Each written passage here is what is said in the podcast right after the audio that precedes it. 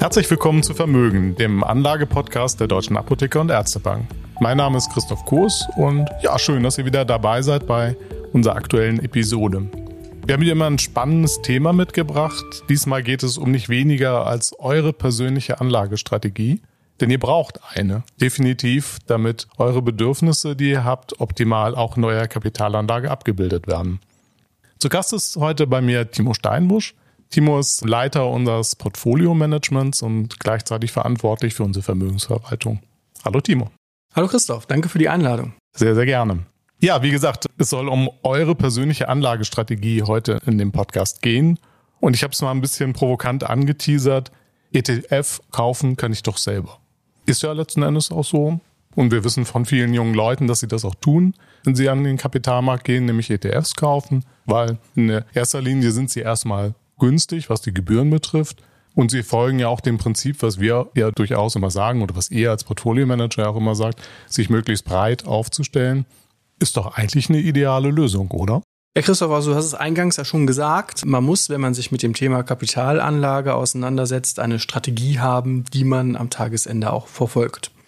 Jetzt ist es so, wenn ich einen reinen Index kaufe oder einen ETF mir eben anschaue, da bin ich schon in der Lösung, in dem eigenen Finanzinstrument, mit dem ich meine Strategie nachher umsetze. Das heißt, man muss sich immer zuerst ganz am Anfang bewusst machen, wo will ich denn eigentlich mit meiner Kapitalanlage hin? Was sind meine Bedürfnisse eben an der Stelle?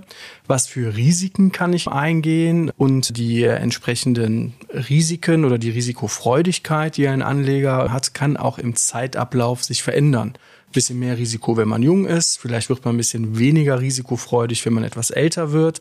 Und in all diesen Themen hinein muss man für sich eine Strategie festlegen, in welchen Märkten möchte ich letztendlich investiert sein an dem Punkt.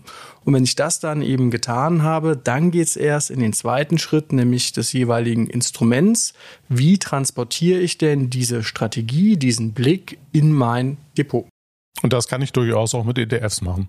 Das kann man durchaus mit ETFs machen. Da kauft man sich halt den gesamten Markt. Du sprachst ja eben an, auch, dass äh, man breit diversifizieren muss. Das muss man auf jeden Fall, wenn man sich mit dem Thema Kapitalanlage auseinandersetzt. Das kann man aber auch, wenn man natürlich über etwas mehr Kapital verfügt, dann auch mit Einzelinstrumenten entsprechend machen, sprich mit einzelnen Aktien, die man dann eben kauft und sich ins Depot liegt. Aber da muss man halt ein bisschen mehr Geld mitbringen, bevor man dann natürlich auch äh, ein entsprechendes Portfolio in der Breite breiten Diversifikation dann letztendlich hat. Bleiben wir nochmal kurz beim Thema ETFs. Ihr nutzt ja auch für eure Vermögensverwaltung durchaus ETFs, also für die ApoVV Smart, die investiert ja, glaube ich, ja, fast zu 100 Prozent in ETFs, dann auch tatsächlich.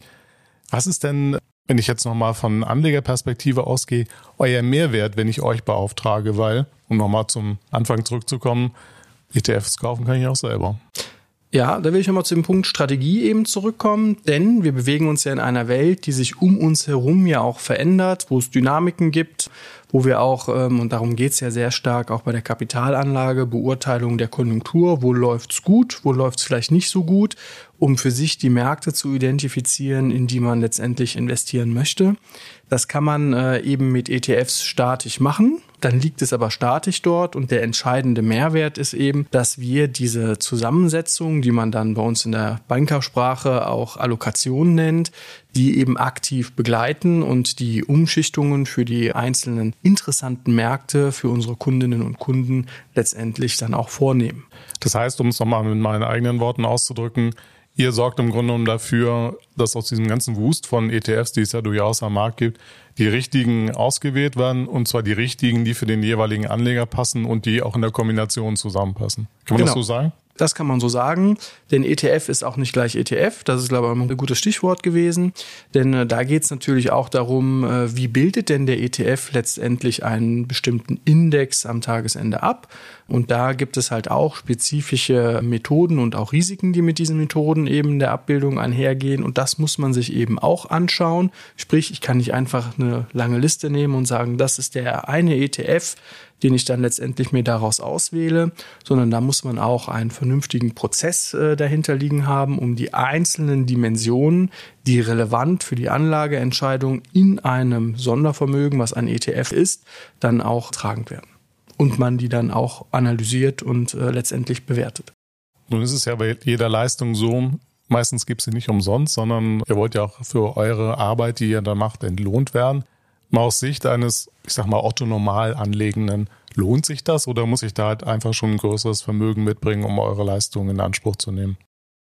Ich glaube, wichtige Botschaft am Anfang, ein großes Vermögen braucht man nicht mitbringen, um eben unsere Leistungen in Anspruch zu nehmen. Wir bieten das schon ab 100 Euro im Sparplan an. Wenn wir die ETF-Variante nehmen, dann muss man 250 Euro im Sparplan-Variante mitbringen. Man kriegt auch ein Leistungsangebot drumherum, quartalsweises Reporting, das wir zur Verfügung stellen. Ich sprach ja eben darüber, dass wir regelmäßig uns die Märkte äh, anschauen und da natürlich die besten Anlagechancen für die Kundinnen und Kunden selektieren, in die Portfolien transportieren. Und für die Leistungen, dann nehmen wir natürlich auch ein Entgelt, was aber durchaus marktkonform ist. Du sagtest, wenn ich nochmal nachfragen darf, ab 100 Euro tatsächlich ähm, kann ich schon an der Vermögensverwaltung teilhaben. Wie geht das? Also 100 Euro und da eine entsprechende Portfolio-Strategie oder Struktur hinter, das kann sich doch für euch gar nicht rechnen. Ja, das rechnet sich schon über die Zeit dann natürlich äh, für uns. Da gehen wir als Bank natürlich auch ein bisschen in Vorleistungen des Invests mit der Beratung, die wir dann auch anbieten und der Vermögensaufbau, den wir ja auch hier begleiten und auch fördern möchten als Institut, ist uns durchaus auch eine Herzensangelegenheit. Denn äh, wenn wir über das Thema Aktionärskultur in Deutschland sprechen, da sehen wir doch, dass das in Summe ausbaufähig ist. Und das ist natürlich dann auch unser Beitrag als Invest, als Deutsche Apotheker und Ärztebank, äh, dass wir die äh, Aktionärskultur ein Stück weit fördern möchten. Und kann man da, das ist ja auch eine Frage, die vielleicht jetzt äh, viele Zuhörenden im Kopf haben, kann man da ein breit diversifiziertes Portfolio bekommen? Ja, das kann man. Da kann man halt richtig Kapitalanlage am Tagesende mit betreiben. Wie machen wir das Ganze? Man man kann halt, wenn man dann ähm, einen Fonds oder einen ETF hat, das Ganze in Bruchstücken auch ins äh, Depot sich legen und da haben wir halt die Möglichkeit eben bei uns im Hause das zu tun. Super. Nun ist für Anleger ja auch durchaus wichtig, was am Ende bei rauskommt, wenn man euch beauftragt. Wie schneidet ihr denn aktuell ab in der augenblicklichen Marktsituation? Und ähm, wie messt ihr das?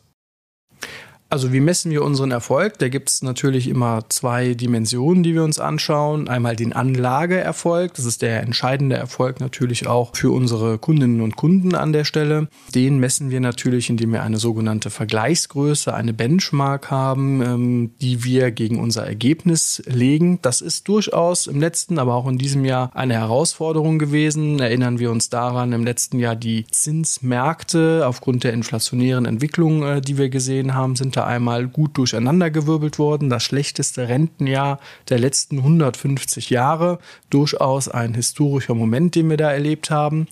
Aktienmärkte waren auch nicht so positiv. Und jetzt sehen wir natürlich, Aktienmärkte haben sich ein Stück weit erholt, auch wenn wir natürlich zuletzt äh, ein Durchatmen des Marktes gesehen haben.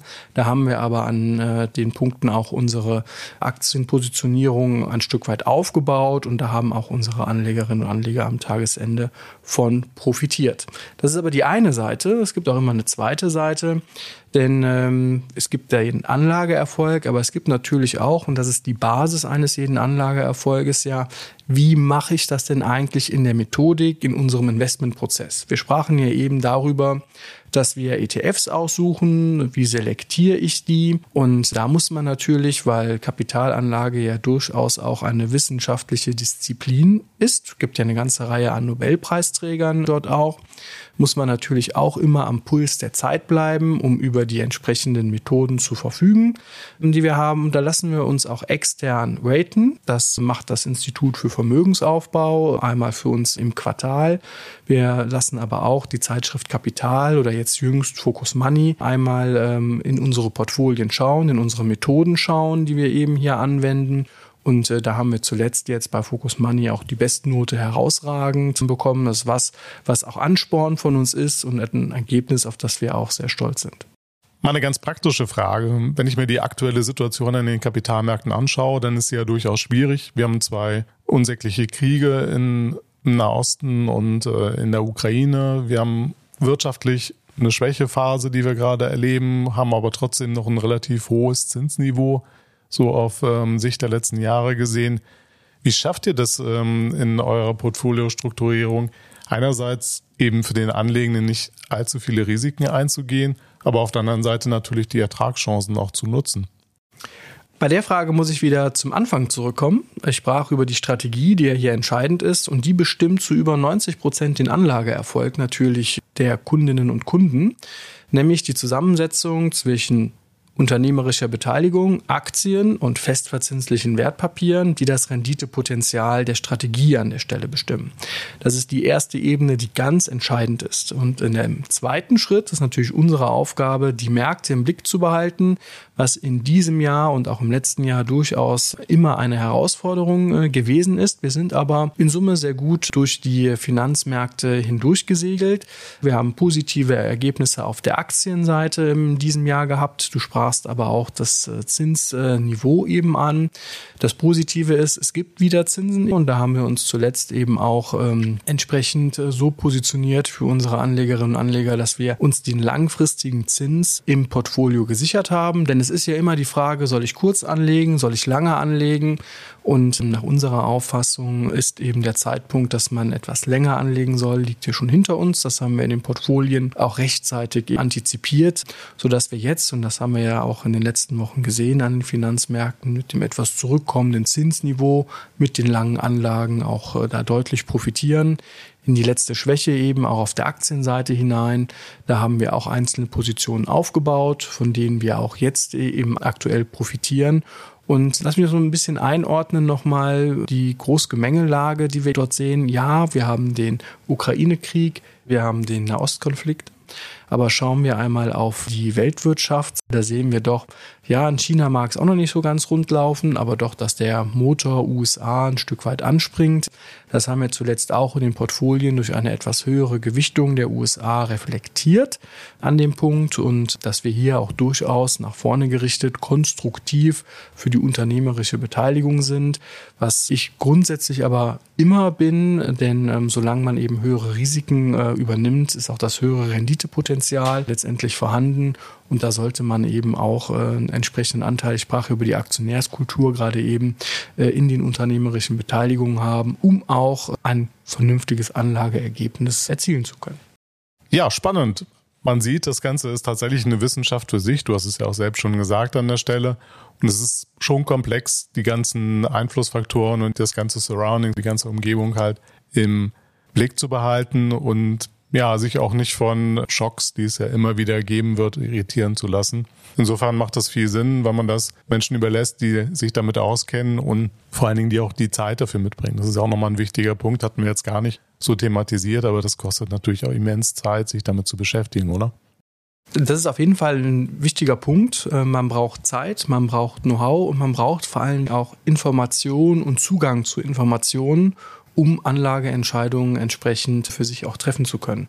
Und da arbeitet bei uns halt ein ganzes Team im Bereich institutionelle und Asset Management eben an dem Thema von dem Team Hausmeinung kommend, wo dann die Strategie gemacht wird, von der Rentenanalyse, wo man sich die äh, Unternehmen eben anschaut hinsichtlich ihrer Bonität, von dem Team in Analytics und Engineering. Was macht man da? Da schaut man sich eben die Risikoseite der Portfolien an, was für uns auch sehr wichtig ist, dass das eine eigenständige Einheit ist, äh, die das tut von der Produktselektion. Da sprachen wir drüber, bis hin natürlich zu den Menschen, das sind die Portfolio-Manager bei mir im Team, die natürlich die Zusammensetzung der einzelnen Wertpapiere im Portfolio machen.